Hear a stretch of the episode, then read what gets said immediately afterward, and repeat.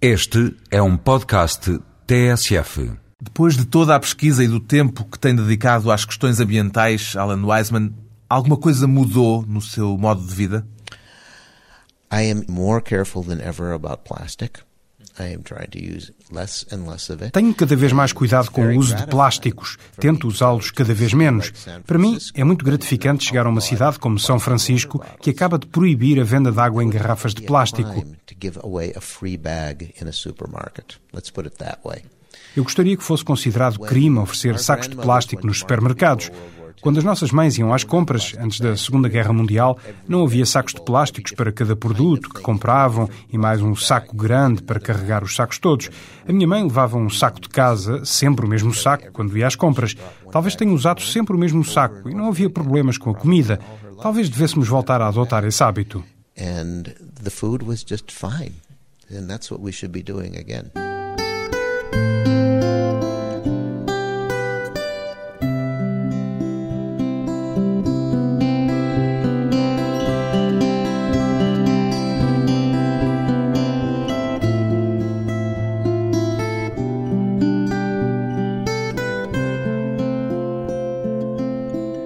Alan Wiseman, 59 anos, jornalista. O que é que o levou a especializar-se em questões ambientais, Alan Wiseman? Well, Sou jornalista e interesso-me por tudo. Escrevi acerca de muitos assuntos. Escrevi sobre cultura, assuntos sociais, política, relações internacionais. Mas nos últimos anos especializou-se em matérias de ambiente. Well, I have written a lot about energy and I have written a lot about ecology. Escrevi muito sobre energia e ecologia, porque a ecologia engloba tudo.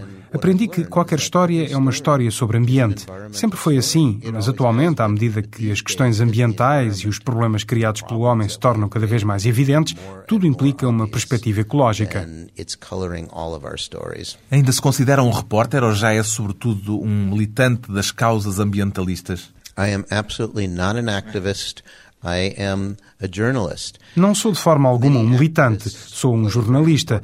Muitos militantes desempenham um papel importante através da paixão que demonstram pelas questões que os motivam. Faço o que fazem os jornalistas. Mostro factos interessantes em lugares interessantes, levo os leitores a conhecerem pessoas interessantes, autoridades, cientistas ou testemunhas, e deixo os factos falarem por si mesmos. Não é a minha voz. Pois bem, o jornalista norte-americano Alan Wiseman é o autor do livro O Mundo Sem Nós, uma investigação sobre o que restaria da presença humana se a humanidade desaparecesse de repente da face da Terra. Como é que lhe ocorreu esta ideia de tentar perceber o que será a Terra sem a presença de seres humanos, Alan Wiseman?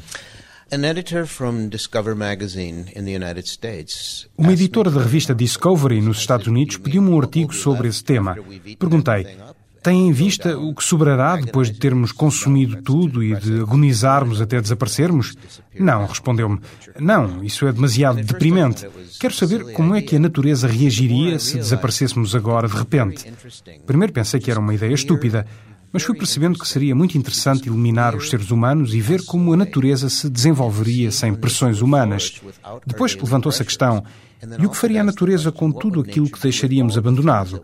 Coisas como o dióxido de carbono que extraímos e lançámos na atmosfera ou os produtos químicos. Seria possível à natureza livrar-se disso? Reabsorver tudo isso? O que aconteceria a tudo o que edificamos? Então concluí: esta ideia é realmente interessante. And I said, this is a very interesting idea. E começou por uma ideia para um artigo ou logo para um livro? She proposed an article. Ela propôs-me um artigo e eu aceitei, mas já sabia que era um tema demasiado vasto para um artigo apenas. Teria de ser um livro. Percebi-me de que poderia ser um livro que conseguisse escapar a um problema que aflige muitos ambientalistas. As pessoas não querem ler sobre ambiente porque é um tema assustador ou demasiado pesado. frightening to them or so overwhelming. Foi por isso que, ao matar toda a gente logo no princípio do livro, ficou com o problema, digamos assim, resolvido. Exactly. So I thanked her for the idea. I wrote her article. It was too short, and then I worked on a book. And by the Precisamente. Pensei no assunto, escrevi um artigo demasiado pequeno e comecei a trabalhar num livro. Perguntei à minha amiga editora como é que tinha tido aquela ideia e ela respondeu-me que tinha sido eu a dar-lhe a ideia. Ela tinha lido um artigo meu sobre Chernobyl para a revista Harper's, publicado há anos, e tinha ficado muito impressionada com a descrição de como as aldeias em redor tinham sido reconquistadas pela natureza. As plantas ornamentais cresciam pelas paredes, faziam estalar os pavimentos. Então ela interrogou-se como seria se isso acontecesse em todo o mundo. Foi uma ideia brilhante que ela extraiu de um artigo meu e tenho de lhe agradecer por isso. As reportagens que fez sobre Chernobyl, por exemplo, acerca das consequências do aquecimento do Ártico ou a respeito do buraco da camada de ozono, essas reportagens levaram-no a pensar que a humanidade se pode estar a tornar ela própria um problema para o planeta Terra? I think that human beings, we are part of nature. We are mammals. Penso que nós, os seres humanos, somos parte da natureza, somos mamíferos e merecemos viver aqui tanto quanto as outras espécies que se esforçaram por sobreviver durante tanto tempo. Mas acho que nos tornamos um problema por causa de nos termos tornado demasiado poderosos. Podemos ir longe, perfurar fundo, colher imenso e tornarmos-nos tão numerosos que estamos a tirar o lugar a outras coisas no planeta ou estamos a espezinhá-las até à morte.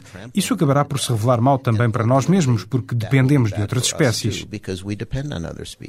Por que é tão difícil pensar o mundo sem nós? Colocou esta questão a si próprio ao preparar este livro, Alan Wiseman. Well, sure. Com certeza. It's hard to imagine it because we've always known the earth with us. É difícil de imaginar porque sempre conhecemos a Terra a partir da nossa existência. No início do meu livro, levo os leitores a um local como os autores do Gênesis nos levaram a um jardim do Éden para conhecermos um paraíso, algo que esquecemos. Vou ao último pedaço de planície selvagem que fica na fronteira entre a Polónia e a Bielorrússia. Chega-se à floresta primeva de Białowieża e vêem-se árvores gigantescas, intocadas pelo homem, porque aquilo foi uma cotada real desde o século XIV e chegou assim até ao século XX. Pareceu-me extremamente familiar. Talvez algo na minha natureza tenha reconhecido aquela paisagem. it, felt very familiar to me. It felt very right to me. Something perhaps in my nature remembered it and recognized it. Apelou ao seu inconsciente. I guess so. Yes, it's. It was, Creio que sim. Senti-me em casa, de certo modo. Sempre vi árvores daquelas, mas nunca tão grandes. Nunca as tinha visto na plenitude da forma com que a natureza as criou. All my life, but I had never seen them so large, and I've never seen them the way that nature intended them to be. O seu livro não entra em pormenores sobre o desaparecimento brusco da humanidade e sobre o modo como ele, esse desaparecimento, aconteceria, por não ser a questão fundamental de que queria tratar? Exatamente. There are many books written about how if we don't change our ways. we Há muitos livros sobre o risco de extinção se não mudarmos de comportamento. E não é algo agradável de contemplar. Fome, um aquecimento global insustentável, falta de água, toda uma série de problemas.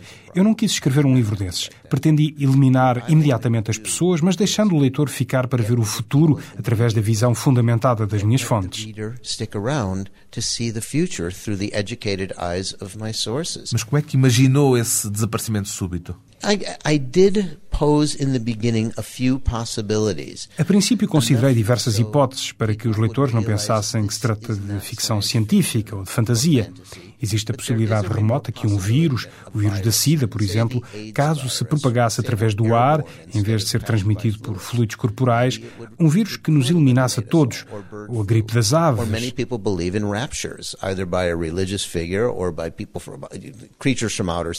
Há muita gente que acredita em raptos por entidades religiosas ou por seres vindos do espaço.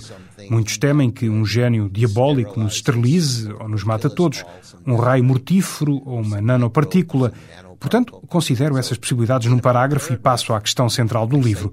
Sem nós, o que é que aconteceria? Move on into what the book is really about, which is get rid of us and see what else is here. Quanto tempo é que demoraria o desaparecimento por completo das marcas deixadas pela humanidade na Terra?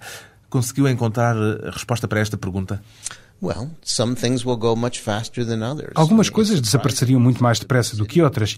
É surpreendente como uma grande cidade pode desmoronar-se em ruínas.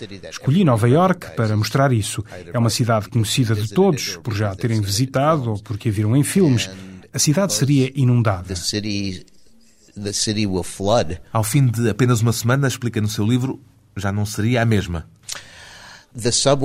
O metro ficaria inundado porque os rios que existem à superfície ocupariam os espaços do subsolo e o sistema de esgotos não atua de um modo tão eficaz como a natureza. É por isso que afirma a dada altura que os serviços de manutenção são o verdadeiro baluarte da nossa civilização? You know, eu entrevistei centenas de pessoas para este livro. Só no fim é que me apercebi de que não tinha entrevistado políticos. Eles não têm muito a ver com aquilo que mantém de pé a nossa civilização. Por vezes até ajudam a destruir.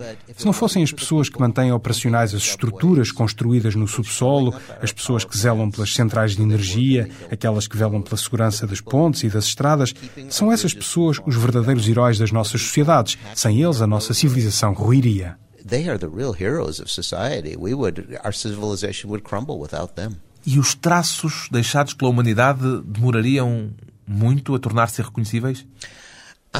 Eu diria que, passados alguns milhares de anos, muitos traços da ação humana não seriam reconhecíveis à superfície. Uma presença que o futuro se encarregaria de apagar. Depois de uma curta pausa, voltamos com Alan Wiseman para tentar perceber quais os vestígios humanos mais perenes sobre a Terra?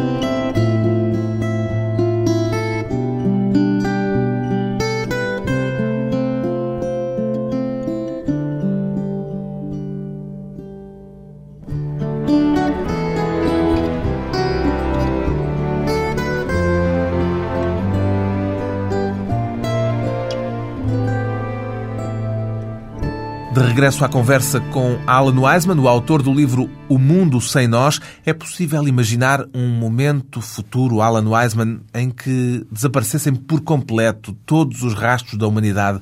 Um momento a partir do qual já não houvesse qualquer vestígio da nossa passagem pelo planeta? It depends. If you look below the surface, you will find things. I visited underground cities in Turkey that go down 18 stories. Depende. Pesquisando abaixo da superfície, seria sempre possível encontrar qualquer coisa. Estive em cidades subterrâneas na Turquia, cidades que têm mais de oito andares e que não estão à vista. O túnel que liga a Grã-Bretanha e a França também persistiria, mas invisível à superfície. Algumas grandes minas, como as de carvão, persistiriam por muito tempo, mas a erosão acabaria por levar para o mar as montanhas montanhas de detritos que essas minas deram origem. Algumas obras durariam muito. As esculturas de bronze duram imenso, é um metal muito resistente, e isso permite pensar que algumas belas obras, como as estátuas de Rodin, teriam bastante tempo pela frente.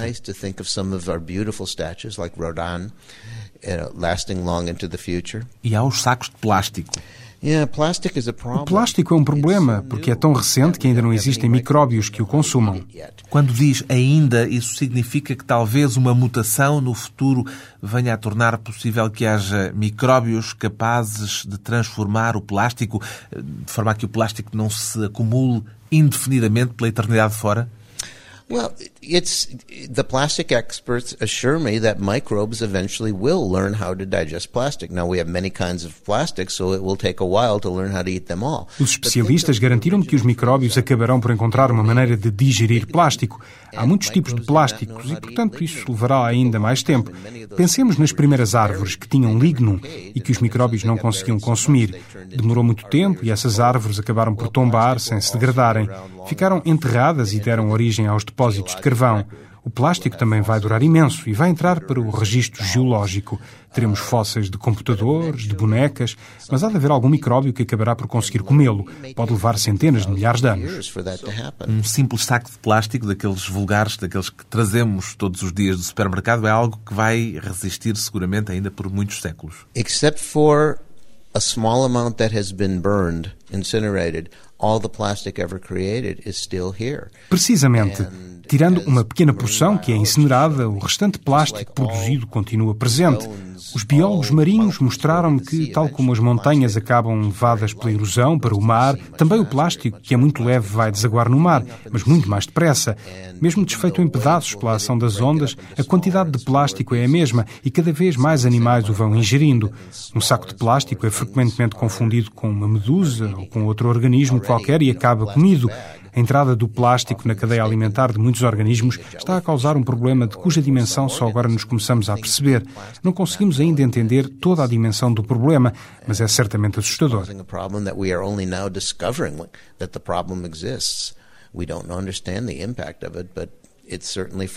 Os cientistas do futuro, aqueles que hão de procurar traços da tal humanidade de repente desaparecida, vão provavelmente encontrar muitos detritos de plástico, pedaços de objetos, restos de Barbies? Absolutely. Uh, they will find them. It Vão encontrá-los com toda a certeza. Uma boneca Barbie enterrada, mesmo consumida por micróbios, deixará a sua marca. Haverá um registro fóssil de Barbies. Não há dúvida que o plástico produzido no século XX e agora no século XXI há de perdurar por milhares, centenas de milhares ou mesmo milhões de anos. Não sabemos porque são substâncias novas. Thousands, perhaps hundreds of thousands or even millions of years. We don't know yet because these are new substances. Teremos ido longe demais no processo processo de controlar, de modificar e de adaptar a natureza? We don't know the answer to that either. Também não sabemos qual a resposta para essa questão. Nunca saberemos se formos demasiado longe até chegarmos a um ponto de não retorno. Atualmente é possível ter esperança. Há muitos seres humanos criativos, imaginativos, bem intencionados, que perceberam como precisamos da natureza. Nunca ganharemos uma batalha contra a natureza. A natureza vence sempre, mais cedo ou mais tarde, e tem todo o tempo do mundo. Nós não sooner or later. And nature has all the time in the world, but we don't. Poderá dizer-se que o nosso desaparecimento enquanto espécie seria, de certa forma, um alívio para a natureza? I think that nature would do much better if there were fewer of us living in a harmonious balance with nature instead of living in mortal combat with nature. Penso que seria bem melhor para a natureza se fôssemos menos, se vivêssemos num equilíbrio harmonioso com a natureza, em vez de entrarmos num combate mortal com ela. Muitas outras espécies, se lhe dessemos espaço, floresceriam, recuperariam e teríamos um planeta globalmente mais saudável. Tenho esperança de que isso venha a acontecer. Na história biológica, todas as espécies que superam as suas fontes de recursos acabam por ver as suas populações entrarem em colapso. A natureza provocará esse colapso. Espero que tenhamos essa lição em conta.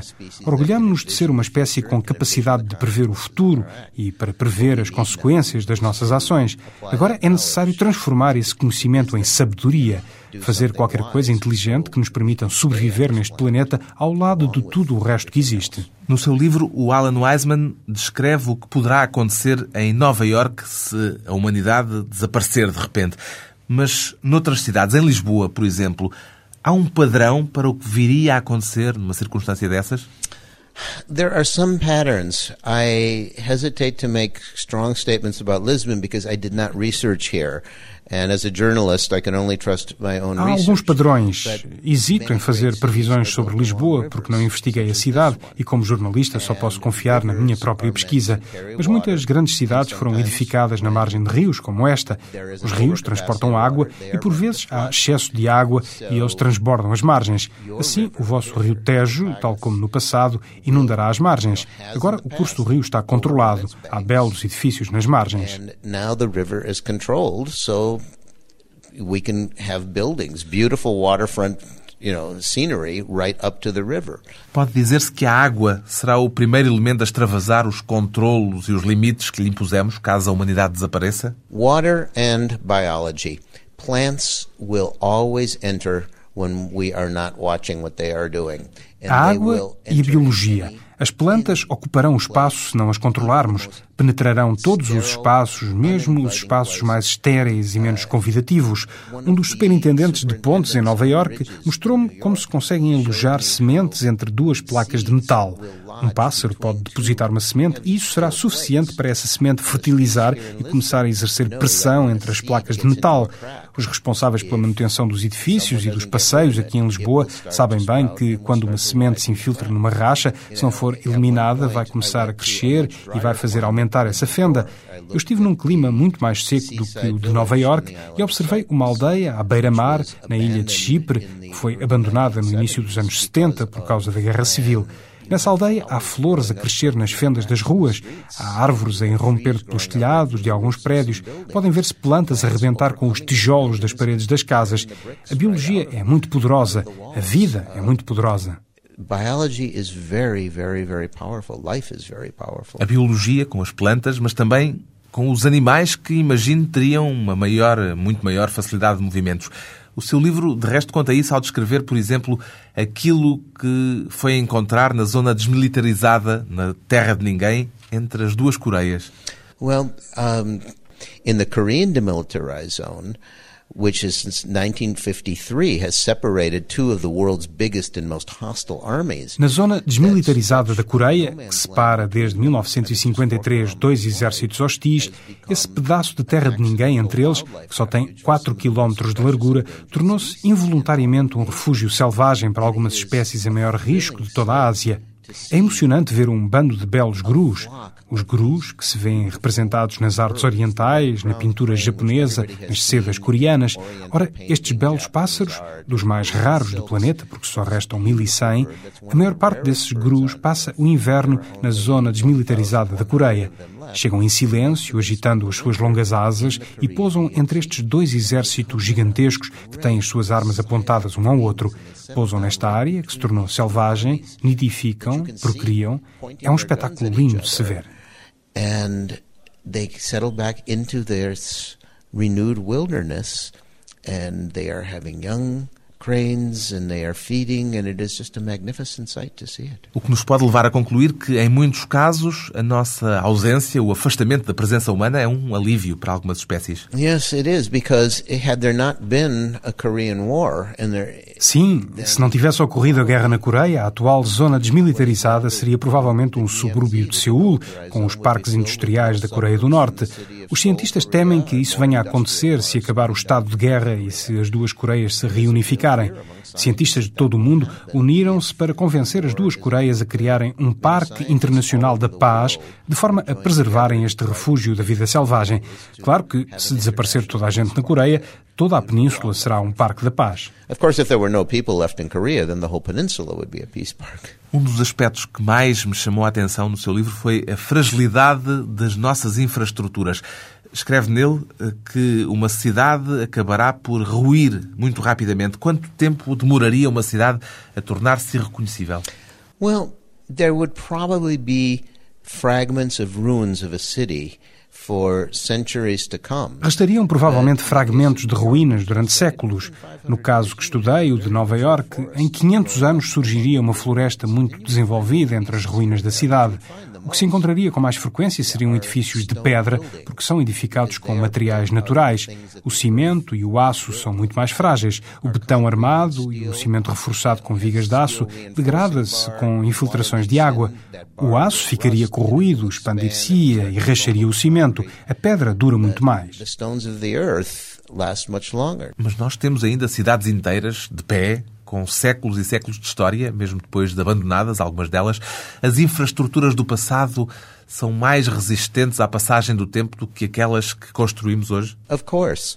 Uh, you know, here in Lisbon, you have many buildings that are made of limestone, which is quite beautiful. Naturalmente, aqui em Lisboa vocês têm muitos edifícios de calcário, uma rocha muito bonita, mas também ela está sujeita à corrosão por via da chuva. Vi aqui em Portugal outros edifícios em granito e o granito durará mais tempo. Essas vão ser as edificações a resistir provavelmente mais à superfície da Terra. Na pré-história, muitas zonas de povoamento humano, no norte da Europa, foram cobertas por glaciares e mais cedo ou mais tarde as cidades do norte da Europa serão outra vez cobertas por glaciares e as edificações desaparecerão. Talvez Lisboa escape por estar mais a sul. Espero que isso aconteça, porque é uma bela cidade. Não temos normalmente consciência dessa fragilidade das nossas infraestruturas. You know, it struck me too when I was researching this book. I looked at some of the you know, the biggest things that I could find, such as standing under a huge bridge. Isso também me surpreendeu quando estava a fazer a pesquisa para este livro. Observei algumas das maiores edificações. Perante uma imensa ponte, eu pensava: o que é que pode deitar isto abaixo? Mas todos os engenheiros de estruturas e os arquitetos com quem falei me garantiram que essas construções se degradam e caem em ruínas se não tiverem manutenção. Veja o caso de uma ponte. É preciso pintá-la. Se não for pintada, a ferrugem ataca. Os parafusos que juntam as placas de aço, com 2 ou 3 centímetros de diâmetro, se forem atacados pela ferrugem, se a ferrugem se expandir entre as placas, acabará por fazer saltar os parafusos. Uma ponte tem de se expandir no verão porque o metal aumenta de volume. Se ninguém tratar da manutenção, os espaços reservados para comportarem essa expansão térmica podem ficar cheios de detritos ou da ferrugem que se acumula durante os meses frios. No verão, se não houver uma maneira de as placas se expandirem, a ponte pressiona as juntas que ligam às margens. Este é um exemplo claro que os engenheiros de estruturas tiveram a gentileza de me explicar. Structural engineers understand this very well and they were kind enough to explain this to me. Um exemplo de como o nosso mundo e as infraestruturas que construímos e que habitamos são, afinal, bastante mais frágeis do que muitas vezes supomos. Depois de mais uma breve pausa, regressamos com o jornalista norte-americano Alan Wiseman a um mundo sem nós.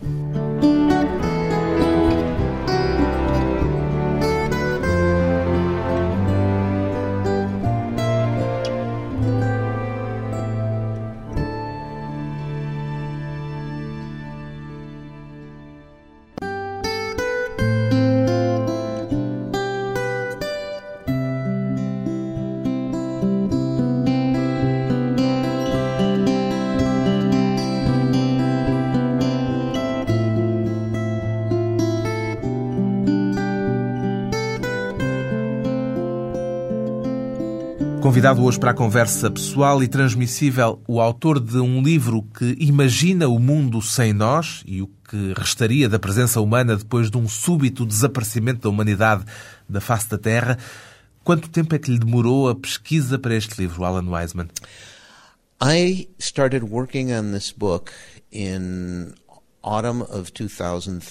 Comecei a trabalhar neste livro no outono de 2003. Visitei, em outubro de 2003, o Parque Nacional Bielovíza. Depois fui à zona desmilitarizada na Coreia.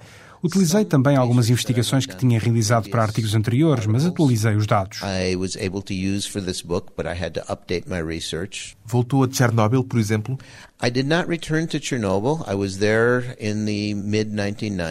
Não regressei a Chernobyl. Estive lá em meados de 1990, mas li os últimos estudos, indico-os na bibliografia do livro.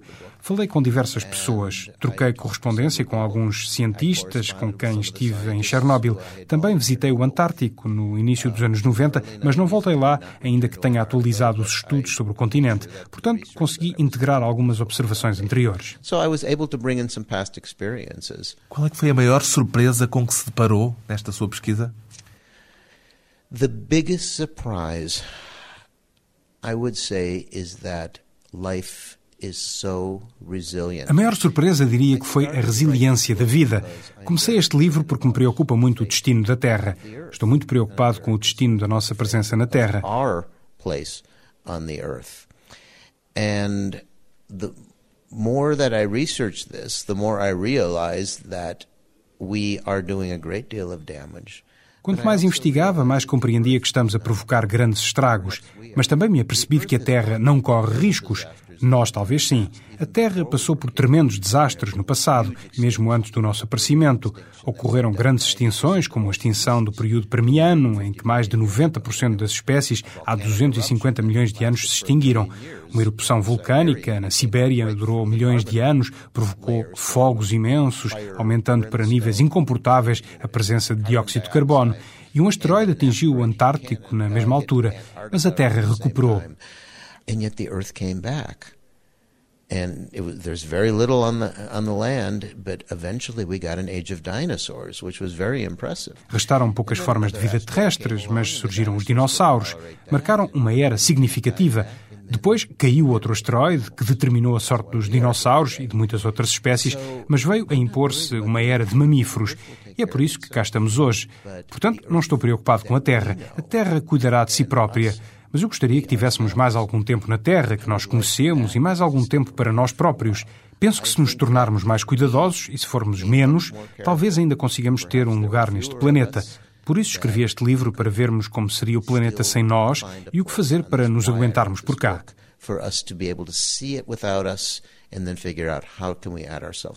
Sem a nossa presença na Terra, acredita que a natureza entraria num processo de regeneração, numa espécie de cura? O processo de cura desencadeia-se de imediato. Chernobyl, hoje em dia, é como uma espécie de reserva natural. Há muitos animais e plantas e é muito bonito. A biodiversidade, no raio de 30 quilómetros que foi evacuado à volta do reator, é muito maior do que a biodiversidade fora dessa área, onde ainda vivem seres humanos. Não usei a palavra cura por acaso. Se falamos de um processo de cura da natureza, isso quer dizer que estamos a falar de uma doença. Somos, nós, os humanos, a doença do planeta Terra? No, not necessarily disease. We can talk about damage. Não somos necessariamente uma doença. Pode falar-se de estragos. Um acidente não é uma doença. Sofremos danos, mas o corpo regenera-se e recupera se tivermos sorte, ou então morremos. Estamos a provocar estragos, então. Estamos. Temos imenso poder devido aos avanços tecnológicos e às nossas tecnologias agrícolas que nos permitem aproveitar cada vez mais terra para cultivar alimentos, devido às nossas técnicas de construção e de vestuário que nos permitem habitar qualquer zona do planeta. É um excesso que leva ao desaparecimento de outras espécies porque ocupamos os seus habitats e perdemos assim algo que é essencial, mas que só descobriremos quando já for demasiado tarde.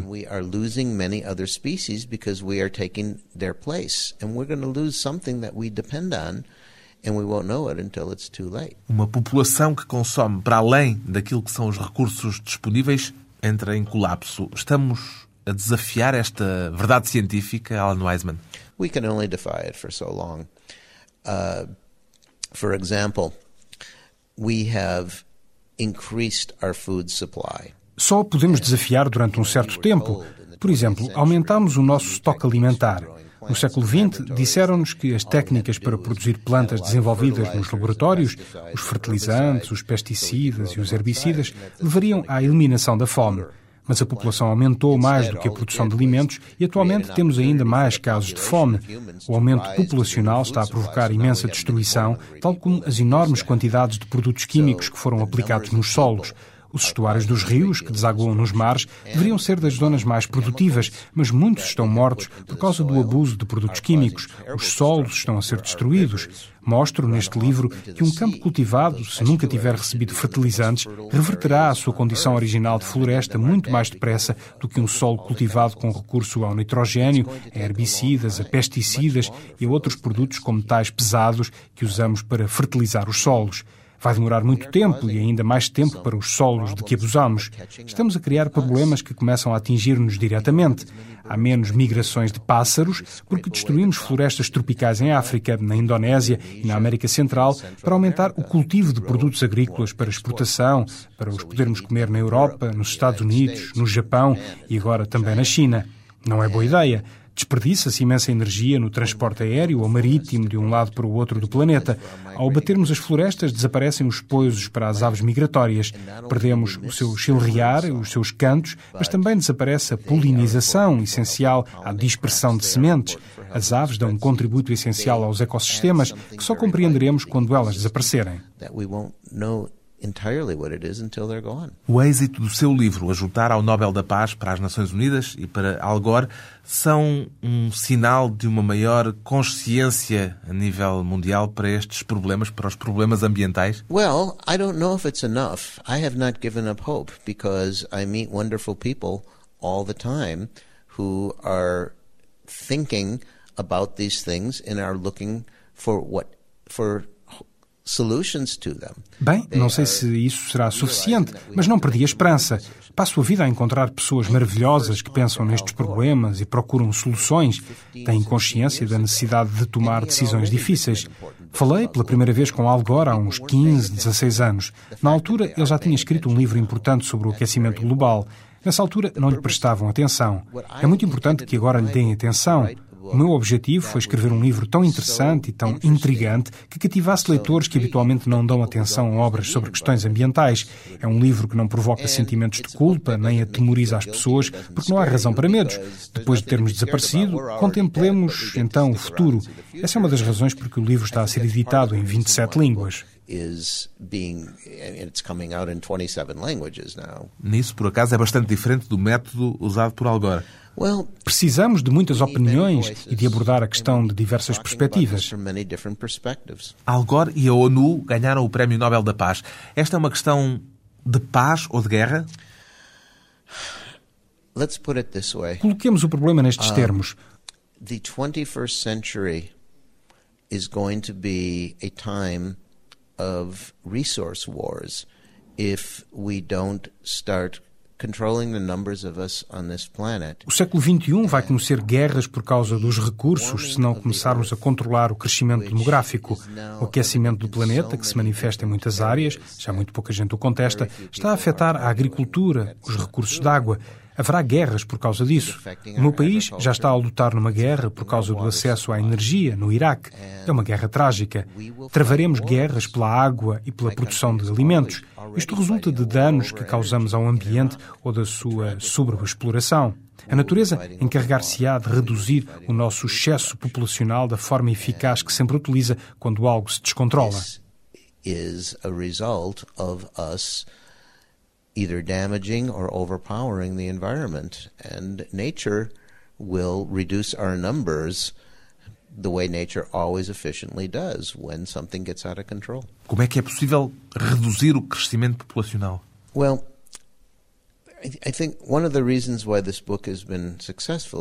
Penso que uma das razões do êxito deste livro tem a ver com o facto de eu não indicar o que as pessoas devem fazer. Apresento uma série de factos muito interessantes e deixo esses factos falarem por si próprios. É o que deve fazer um jornalista. No final do livro, sublinho um facto interessante. A cada quatro dias, a população do planeta aumenta um milhão de pessoas. Qualquer criança com umas luzes de aritmética concluirá que este crescimento não pode continuar eternamente. Portanto, mesmo no final do livro, apresento outra experiência a desafiar a criatividade do leitor. O primeiro desafio era imagine um mundo sem seres humanos. O segundo desafio é imaginar um mundo com gente, mas imagine que a partir de agora cada família só terá uma criança. O que é que aconteceria? Isso foi o que a China já fez. Yes, uh, China, you know, many people point to the Chinese Sim, muitas pessoas referem a tentativa chinesa de limitar a população como uma tragédia e como um fracasso. Pode ter sido trágico sob muitos aspectos, mas é uma experiência muito útil para demonstrar os problemas levantados pela tentativa de controlar o crescimento populacional. Do ponto de vista cultural, os bebés do sexo masculino serem mais desejados do que os do sexo feminino, por vezes. Eis uma questão que temos de ter em conta. Não sugiro que seja fácil ou que seja indolor. Sou o segundo filho dos meus pais. Nesse caso, não estaria aqui. Mas uma coisa eu sei: no final do século XIX existiam 1.600 milhões de pessoas no planeta. Agora somos 6.600 milhões de pessoas e quando chegarmos a 2050, ou seja, dentro de menos de 50 anos, seremos 9 mil milhões. Ora, eu sei que se já lutamos pelo acesso a recursos naturais atualmente, quando chegarmos a 2050 o combate será terrível.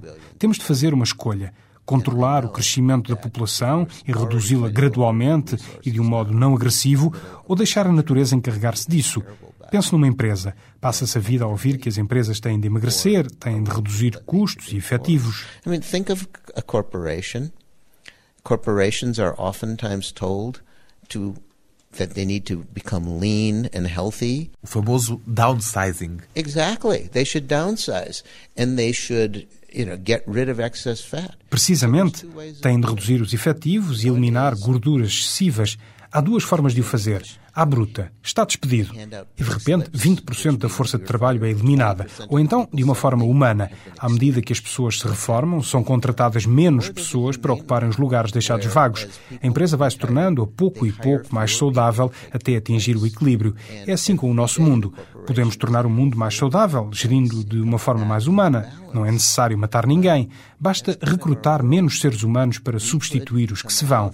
Caso contrário, a natureza entrará em ação, à bruta. We don't have to kill anybody. We just need to recruit fewer human beings to replace the ones who are leaving.